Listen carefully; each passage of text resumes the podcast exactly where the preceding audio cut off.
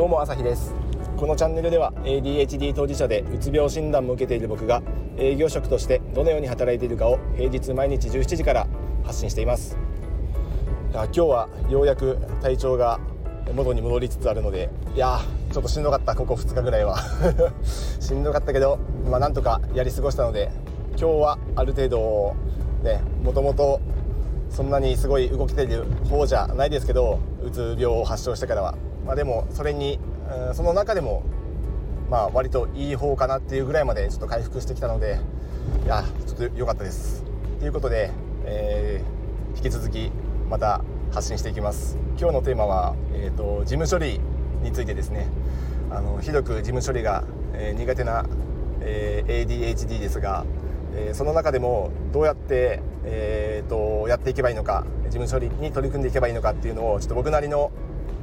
えー、試行錯誤の結果今一番いいと思われる方法を、えー、お伝えします、えー、ポイントは2つあるんですけど1つは、え自分一人の環境を作り出すこと。でもう1つは、えーと、時間制限を設けること。この2つです。でもちろん、え大前提として自分の体調が良くないと、えこの2つとも全く効果を発揮しないので、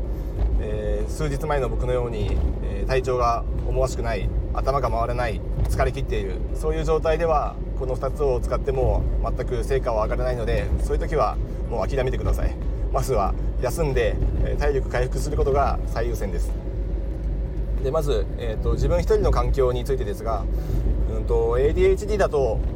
えーと、おそらく周りの、えー、話し声だとか会話だとかそういうものに耳がいってしまうと目の前の作業が全く進まないんじゃないかなと思います。えー、僕自身も、まあ、オフィスにこう何人だろう15人ぐらいいるのかないるんですけどその中で、まあ、シーンとしてたらまた別なんですけど、えーとまあ、幸いすごく、えー、いい仲間に恵まれているのであちこちで結構話が飛び交っていますいい意味で。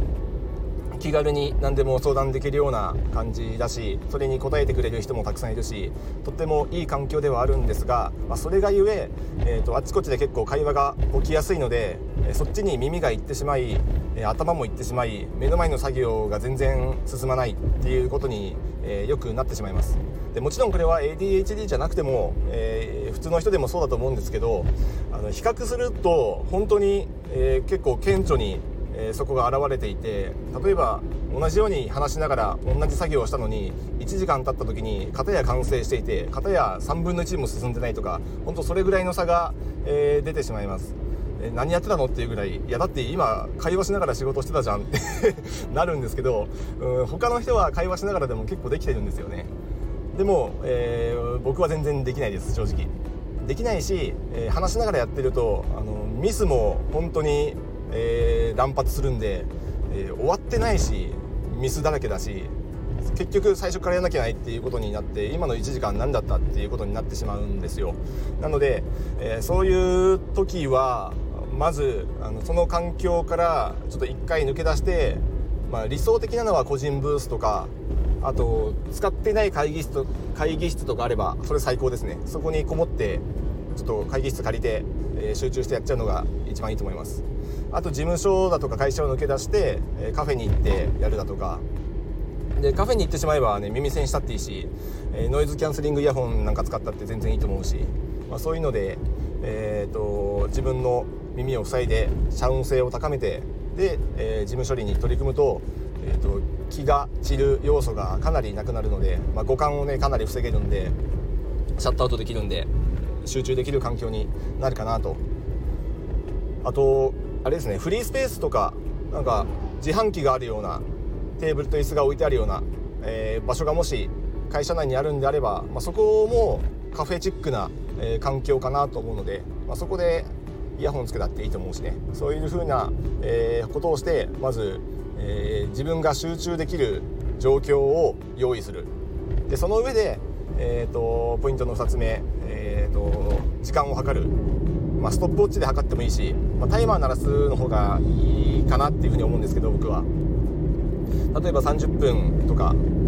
いいとされてるのは25分刻みとかですね。25分やって5分休むとか。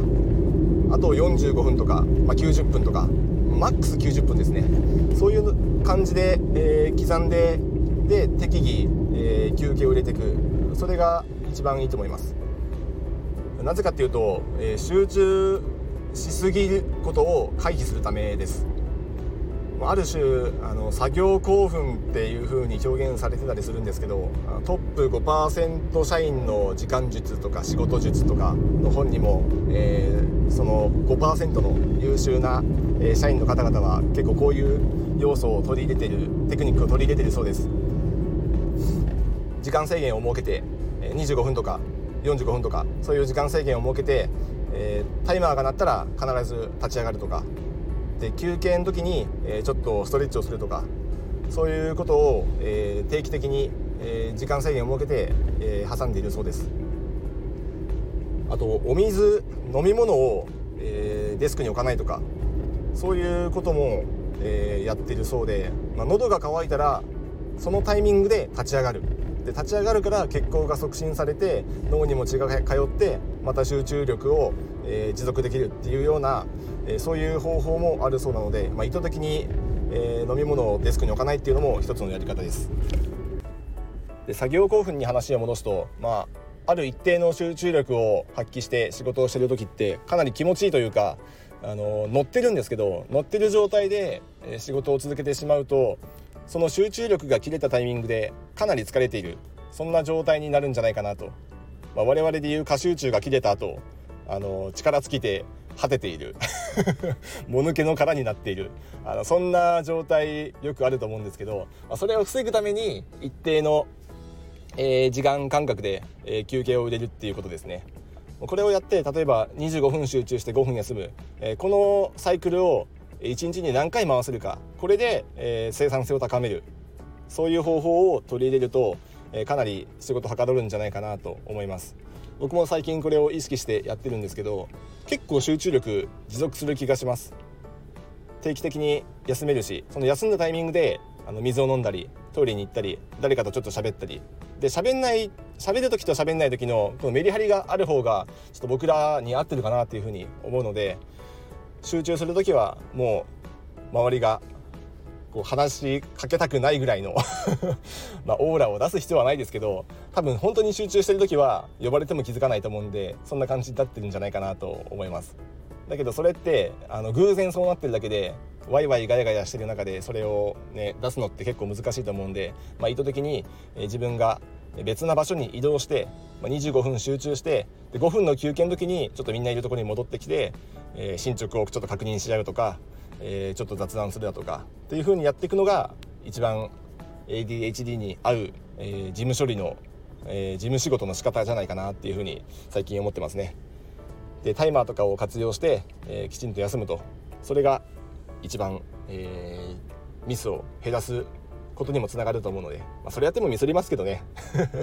ミスりますけど、えーと、それでもやんないよりははるかに、え、減らせる。減っています僕自身も。なので、えー、ちょっとこれは自信を持って言えることです。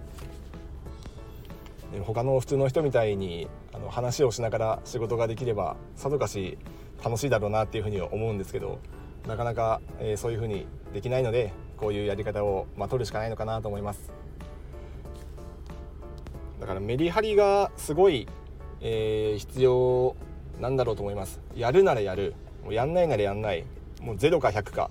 多分ここが極端っていうのも、まあ、僕ら ADHD の特徴じゃないかなと思うので、まあ、これがいいとか悪いとかじゃなくて自分はそういう風なやり方が合っているんだと。もうやるんならもう本当に集中してやるしやんないならもうやんないしっていうこのメリハリを引かせられたらうまくいきやすいし効かないなら中途半端な成果物ができてしまう。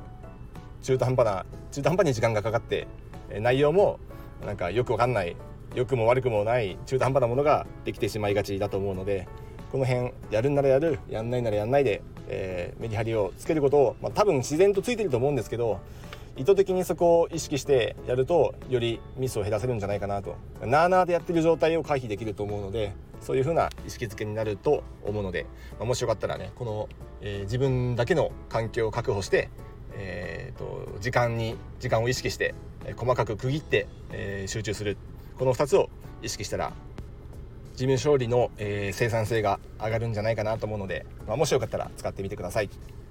ということでこれからも試行錯誤の状況を続けて、え、発信していきますのでもしよかったらいいねフォローコメントいただけると嬉しいです。よろしくお願いします。ではまた。